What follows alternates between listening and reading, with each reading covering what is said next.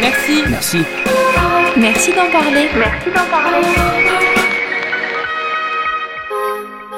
Bonjour, vous écoutez Don de gamètes, merci d'en parler. Le podcast qui informe sur le don de vos sites et de spermatozoïdes.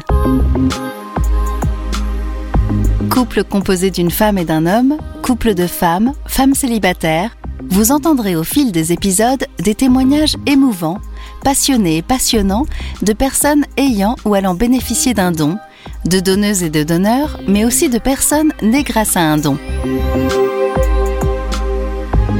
Dans cet épisode, on revient sur l'assistance médicale à la procréation pour les couples composés d'une femme et d'un homme avec l'histoire de Geneviève et Thibault et leur longue marche main dans la main vers la parentalité.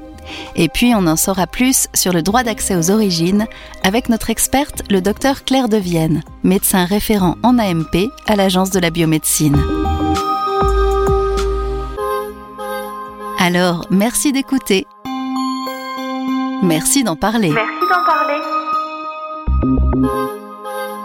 Mais avant de partir à la rencontre de Geneviève et Thibault, vous vous posez peut-être une question. Un gamète, c'est quoi concrètement? C'est simple. Un gamète, c'est une cellule reproductrice qui correspond à l'ovocyte ou ovule chez la femme et au spermatozoïde chez l'homme. Pour procréer, il y a obligatoirement besoin d'un spermatozoïde et d'un ovocyte. Les couples de femmes et les femmes célibataires ont donc la nécessité de faire appel au don de gamètes.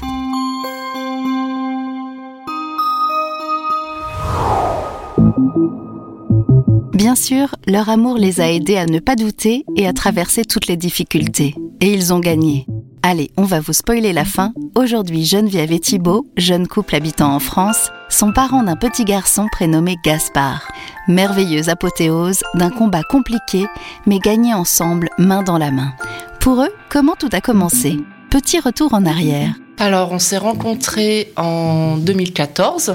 Voilà, on s'est retrouvés tous les deux chez une amie en commun. euh, et puis, euh, une chose en entraînant une autre, on s'est mis en couple. Et assez rapidement, on a eu un désir d'enfant euh, ensemble. Je dirais au bout d'un an et demi à peu près. Mais hélas, la vie n'a pas été clémente. Et ben, la suite de l'histoire, c'est qu'au moment où on a voulu, on a commencé à parler de faire un enfant, on a trouvé un cancer chez Thibault.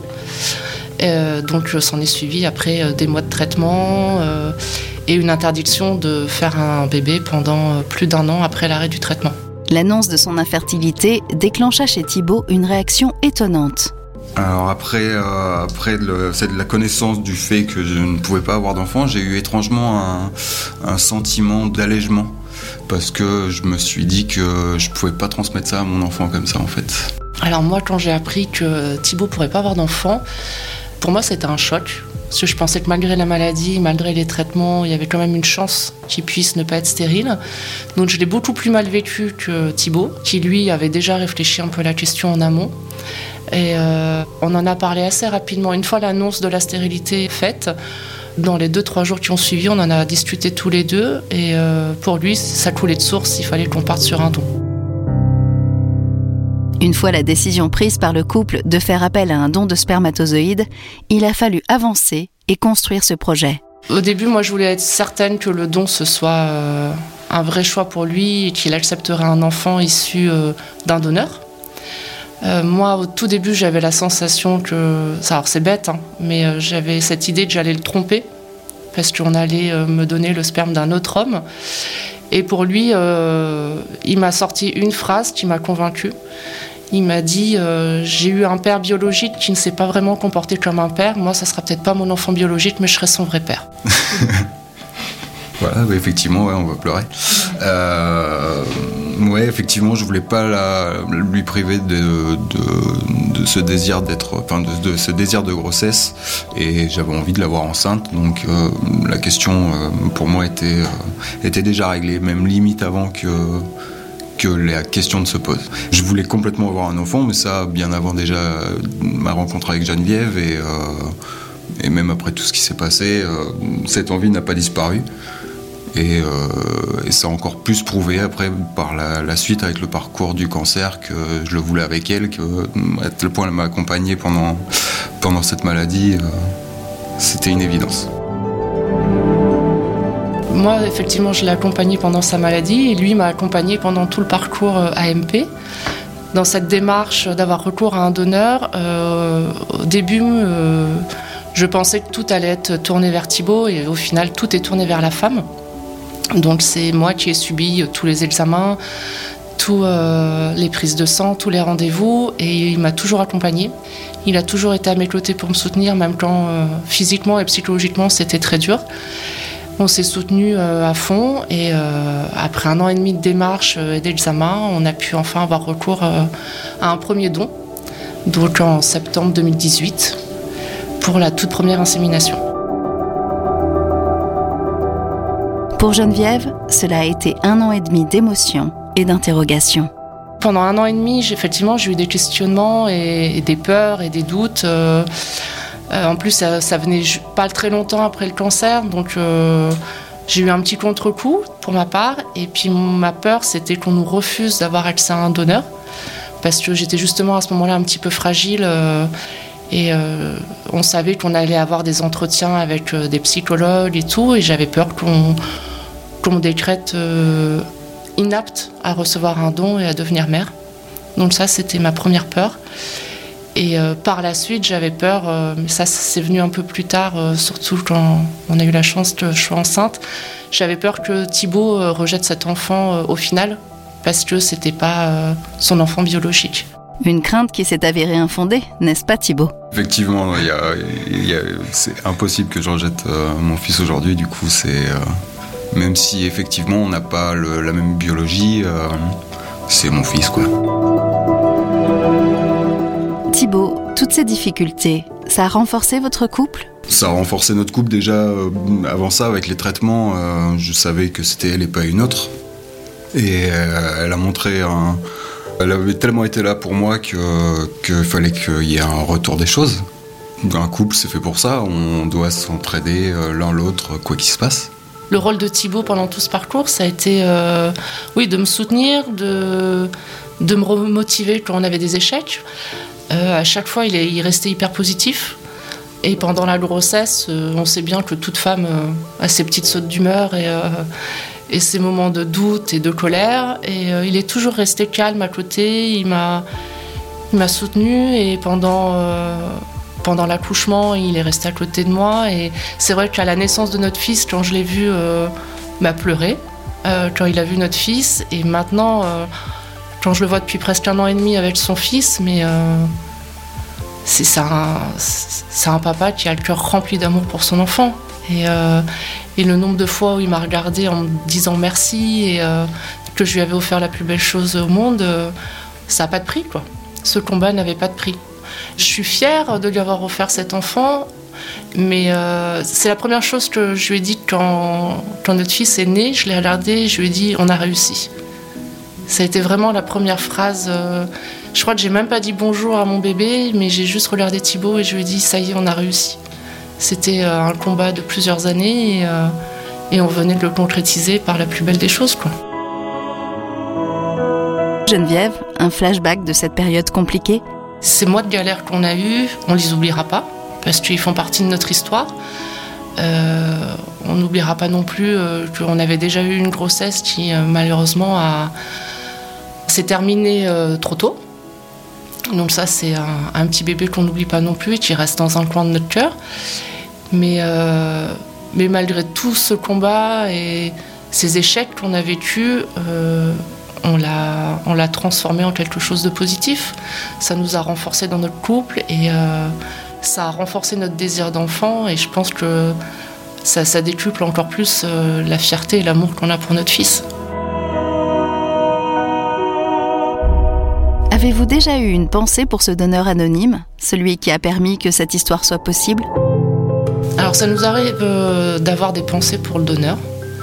Alors pas très régulièrement non plus, parce que beaucoup de monde dit que notre fils ressemble à Thibaut. Donc ça, ça nous fait beaucoup sourire. Même, même des gens qui sont au courant de notre parcours, qui savent que, que biologiquement, c'est pas possible, mais beaucoup trouvent qu'il ressemble à Thibaut.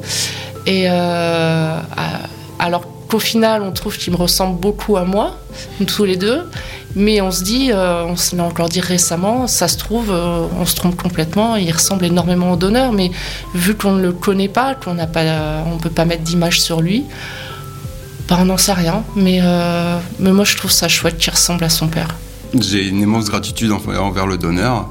Il a fait un, don complètement gratuit. Ça lui a rien rapporté et moi, ça m'apporte énormément. Alors, aujourd'hui, où en êtes-vous? Alors aujourd'hui, on envisage euh, la suite. On a encore eu un rendez-vous hier. Normalement, on démarre euh, euh, le, protocole pour avoir un deuxième enfant au mois de septembre. Ça fait plus d'un an qu'on est dans les démarches administratives et, et, les examens. Donc là, on vient d'avoir l'accord pour pouvoir retourner à notre, notre, centre de dons et avoir recours à un nouveau don à partir du mois de septembre. À l'aube de cette nouvelle aventure, quel est votre état d'esprit? Cette fois-ci, on a vu le psychologue euh, très sereinement avec notre fils.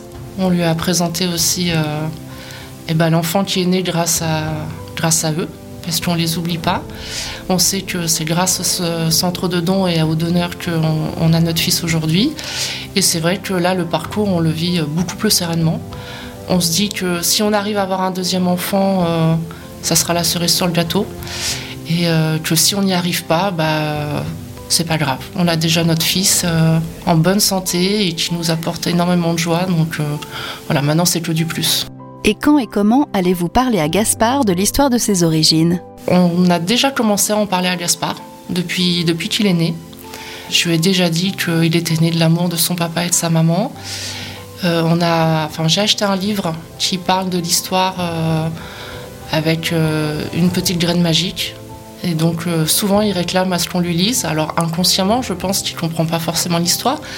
Mais voilà, ce livre raconte qu'on euh, ne peut pas utiliser les petites graines de son papa et qu'on a dû avoir recours aux graines d'un autre monsieur qui l'a gentiment donné pour nous permettre de l'avoir. Donc on commence déjà à lui en parler et je pense que plus il grandira, plus on affinera un petit peu les explications. Mais pour nous, c'était euh, une évidence qu'on lui parlerait de son histoire, sachant que nos familles et nos amis sont au courant, on ne se voyait pas euh, lui cacher euh, la vérité. Et je pense que c'est important pour lui pour se construire. Pour aider les personnes nées grâce à un don dans leur construction, la nouvelle loi de bioéthique les autorise désormais à accéder, si elles le souhaitent, et à leur majorité, aux données identifiantes et non identifiantes de leur donneuse ou de leur donneur, si ces derniers le consentent.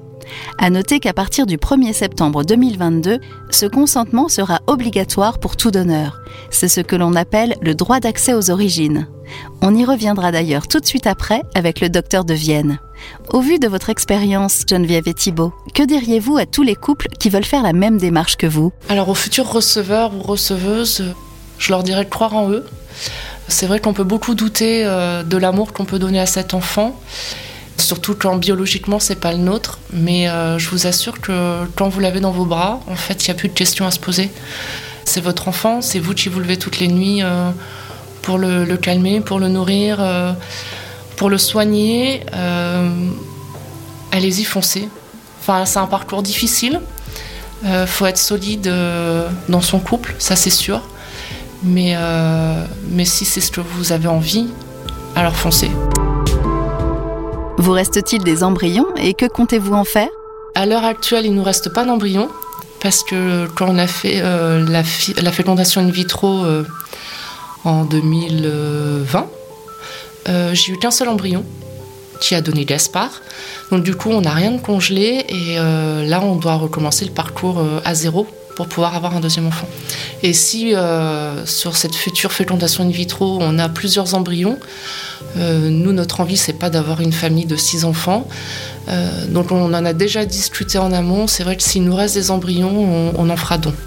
On nous a octroyé un donneur, donc euh, à nous de devenir donneur aussi si on en a la possibilité. Un message à tous ceux qui écoutent ce podcast pour terminer si je dois faire passer un message, c'est qu'aujourd'hui on parle beaucoup du don du sang qui permet de sauver des vies. Mais le don de gamètes, moi je dis, il permet de donner la vie tout simplement. Donc, euh, donner ses gamètes, c'est pas donner un enfant. Et ça permet à d'autres personnes, d'autres parents, de, de, donner la vie. Donc allez-y. Merci Geneviève et Thibault. Merci. Merci. Merci d'en parler. On a évoqué avec vous le droit d'accès aux origines. Pour aller plus loin sur cette question, on donne la parole au docteur Claire de Vienne, médecin référent à l'Agence de la biomédecine. Bonjour docteur. Alors qu'est-ce que le droit d'accès aux origines? Avoir le droit d'accéder à ses origines, ça veut dire, pour une personne qui est née d'un don, de pouvoir, à partir de ses 18 ans, faire le choix de demander à connaître des informations sur son donneur ou sur sa donneuse. Ce droit d'accès aux origines, il est valable que pour la personne qui est née de son don. Il n'est pas valable pour les parents de cette personne. Donc c'est différent de l'anonymat. L'anonymat, il est conservé. La personne qui donne ne connaît pas la personne qui reçoit. Et la personne qui reçoit ne connaît pas le donneur. L'accès aux origines, c'est uniquement la personne née du don qui aura accès à des informations. Alors, il pourra choisir si ces informations, ce sont des informations sur l'identité de la personne, nom, prénom, date de naissance, ou alors si ces informations sont des informations relatives à, par exemple, les motivations du donneur, son statut marital, sa profession, etc. La personne née d'un don peut aussi choisir d'avoir accès à l'ensemble de ces informations, donc les informations sur l'identité et les informations dites non identifiantes. Et pourquoi cette loi a été mise en place? Le nouveau droit d'accès aux origines a été mis en place pour répondre à une demande et un besoin de personnes qui, nées d'un don, peuvent vouloir avoir plus de réponses à des questions. Pour euh, souvent l'expression qui est utilisée, c'est euh, une petite pièce du puzzle qui manque pour se construire. Concrètement, qu'est-ce que cette loi va changer? Ce droit d'accès aux origines, il est très attendu par des personnes qui sont nées d'un don. Ce qui est important de comprendre, c'est que c'est pas un droit qui est obligatoire. On a le droit de vouloir savoir ou de ne pas vouloir savoir. Le don de gamètes reste-t-il toujours anonyme? L'anonymat du don de gamètes, il est maintenu puisque la personne qui va donner euh, ces gamètes ne saura pas à qui il les donne et inversement, la personne qui va les recevoir ne saura pas qui les a donnés. Et cet anonymat, il est maintenu. Ce qui change, c'est uniquement pour les personnes qui sont nées d'un don, qui à partir de leurs 18 ans pourront demander des informations sur le donneur ou sur la donneuse. Alors que peut-on dire aux anciens et futurs donneurs? Toutes les personnes qui ont fait un don de gamètes avant le 1er septembre 2022 ont le choix d'accepter ou pas l'accès aux origines. Ce qui est important de bien comprendre, c'est que le choix leur revient. S'ils ne font aucune démarche, il n'y aura pas d'accès aux origines possible. A contrario, à partir du 1er septembre 2022, toutes les personnes qui feront un don de gamètes auront forcément accepté le principe de l'accès aux origines. Enfin, peut-on donner ces gamètes à un proche ou une connaissance? C'est impossible de donner ses gamètes à quelqu'un qu'on connaît. C'est vraiment le principe de l'anonymat du don qui prévaut. Hein. Donc euh, je ne peux pas donner mes ovocytes à ma meilleure amie ni à ma sœur. Voilà. Merci d'en parler. Merci docteur de Vienne et merci à Geneviève et Thibault pour vos témoignages. Si vous voulez obtenir plus d'informations sur l'assistance médicale à la procréation ou le don de gamètes, nous vous donnons rendez-vous sur les sites dondovocytes.fr, dondespermatozoïdes.fr et procréation-médicale.fr. Aujourd'hui, des milliers de personnes sont en attente d'un don d'ovocytes ou de spermatozoïdes pour pouvoir devenir parents. Et parce que la diversité des donneurs doit pouvoir refléter la diversité de notre société, nous avons besoin de donneuses et de donneurs de toutes les origines. Vous êtes une femme âgée de 18 à 37 ans ou un homme âgé de 18 à 44 ans? En donnant vos ovocytes ou vos spermatozoïdes, vous offrez la possibilité de devenir parent. Dans le prochain épisode du podcast Don de gamètes, merci d'en parler de l'Agence de la biomédecine, nous continuerons de répondre à vos questions sur le droit à l'accès aux origines, avec le témoignage de Mathieu, né grâce à un don, qui a décidé de donner ses gamètes. Et n'oubliez pas, vous pouvez nous retrouver et nous écouter sur toutes les plateformes d'écoute habituelles. N'hésitez pas non plus à partager ce podcast. Merci d'en parler. À bientôt. Merci. Merci. Merci. Merci d'en parler. Merci d'en parler. Merci d'en parler. Merci. Merci d'en parler. Merci. Merci. Merci d'en parler. Merci.